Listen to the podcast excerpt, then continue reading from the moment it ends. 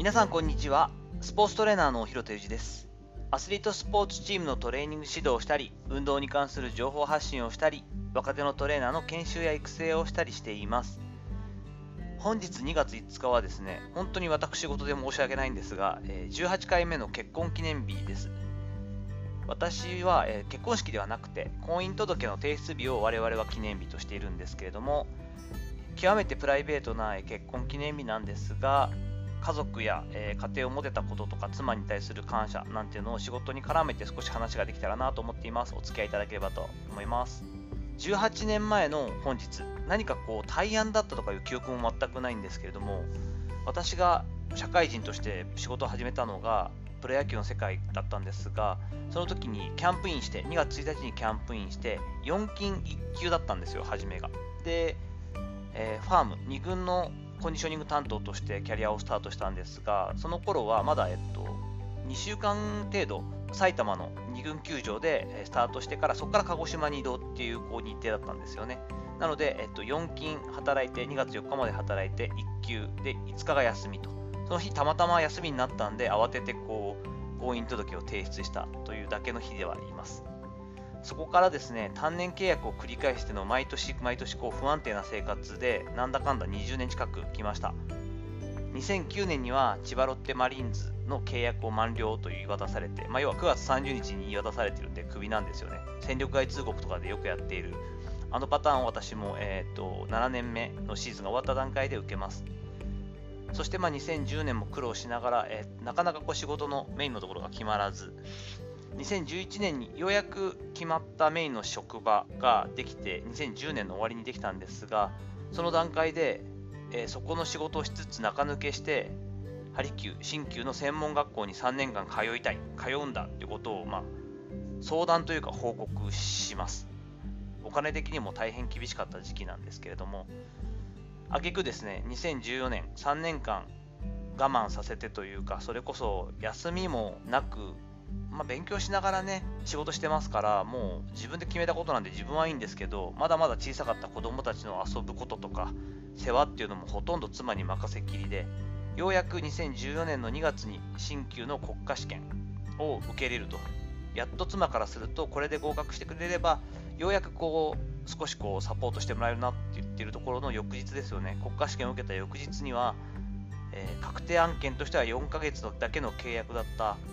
当時千葉ロッテからメジャーリーグベースボールに挑戦するしたいと言っていた渡辺俊介投手のサポート、パーソナルトレーナー兼通訳として彼と共に生活することを勝手にですね、ほぼ 決めます。4ヶ月の契約しか決まっていなくて、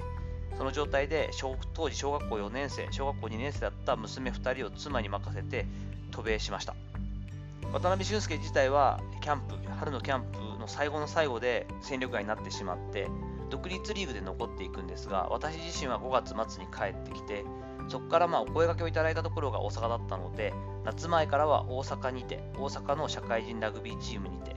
トレーナー兼通訳として単身赴任の生活となります。そこからご縁もあったのもありますが、私が大阪の方を拠点にしたこともあり、単身赴任が3年以上続くんですね。もうこんな18年ぐらいの17年の結婚生活の中でこんなにいろんなことやって勝手なことしているわけですから普通の感覚の奥さん妻であったらとっくに愛想を尽かしていてもおかしくないですよね。これはもう誰に聞いてもそうですし私自身も話していてちょっと呆れる。あの一言だったら何やってんだよっていつも思うんですけれども。で私自身は当然そういったことをサポートしてくれたりもちろん常に賛成ばかりしてくれてるわけじゃなくて都度話し合ったり諦めさせてることは多いんですがそんな妻に対して一度も今まで一度も結婚後悔したことがないですしいいことばっかりだなと思ってるんですね。周りの後輩たちにも結婚ってどうですか広瀬さんなんて話になることもありますよね。そんな時も結婚ってみんないろいろ言うけどいいよと。悲しみは半分に喜びは2倍になるって多分本当だしもういいことしかないよって。本当にピンときた人がいてもちろん形式は事実婚でも構わないし、それが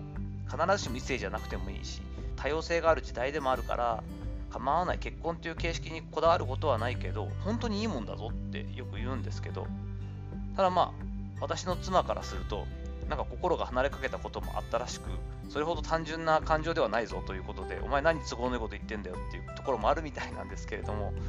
それでもですね、まあ、自分自身は本当にいい出会いをさせてもらって、結婚をしたいと思ったり、自分がずっとこう一生を共にしてパートナーとして歩んでもらう人っていうのは、歩んでもらいたい人っていうのは、そんなに人生の中で出会わなかったと思うので、本当にいい巡り合いをさせてもらって、ご縁があってよかったなと思っています。その上で、娘たち2人生まれてきてくれたおかげで、その幸せの部分っていうのは、もう3倍にも4倍にもなってます。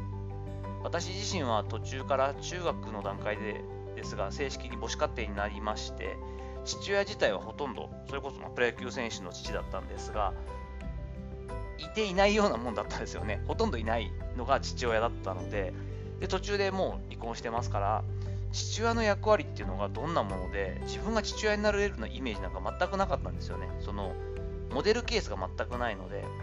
アメリカに留学していた時代なんかも友達なんかによくこう、ちょっとお酒とか飲むと弱気になってですね、もう自分はなんかこう結婚とか、その父親になるなんてましてやもう考えられないと。どんな風な感情になって、どんな風に接するのか、もう想像もつかないから怖くてしょうがないってよく言ってたんですけど、不安しかなかった自分を前向きにさせてくれて、あ、とにかく愛情を注げばいいんだなとか、子供ができるっていうことは自分自身を大事に思うとか自分が可愛いって思う気持ちよりもそれよりも大事なものっていうのが本当に子供ができることによって感じることができるんだなっていう経験をさせてくれたことに本当に感謝しています。ちょっと冗談交じりで、まあ、家族がいるからねとか言ってねやっぱ頑張って稼がないとなんてふざけて言うんですけど家族のためにという気持ちは強いですがそれを重圧ではなくて私自身は力に変えてもらっているというか声援されてるような声援を送ってもらってるような気持ちになっているんですよね。やはり自分のことを守るために自分自身のためだけに仕事をしていったりキャリアを積んでいくっていうのは頑張れるけどちょっとキャパが決まってるような気がするんですよね。家族がいる一緒に過ごしたりこう笑顔になってもらったりサポートしたいと心から思える人が近くにいるのでその人たちのためにも仕事を頑張っていきたい結果を残していきたいっていうふうに考えてキャリアを積んでいくっていうのはすごく私にとってはポジティブな変化でこの考え方自体が私の武器になってるんじゃないかなというふうに感じられています。そんな風にしながら自分らしく周りの人の役に立つ専門家になっていきたいなというのを今思っています。さていかがだったでしょうか？お前の結婚記念日なんか知らねえよという話だと思うんですが きっかけとして本日結婚記念日18回目を迎えましたのでまた家族の話をちょっとしてみました。本日のお話のご感想やご意見などあれば Twitter のダイレクトメッセージやレター機能やコメント欄にお願いします。いいねやフォローも嬉しいです。本日も最後までお聴きいただきありがとうございました。この後も充実した時間をお過ごしください。それではまたお会いしましょう。広田裕二でした。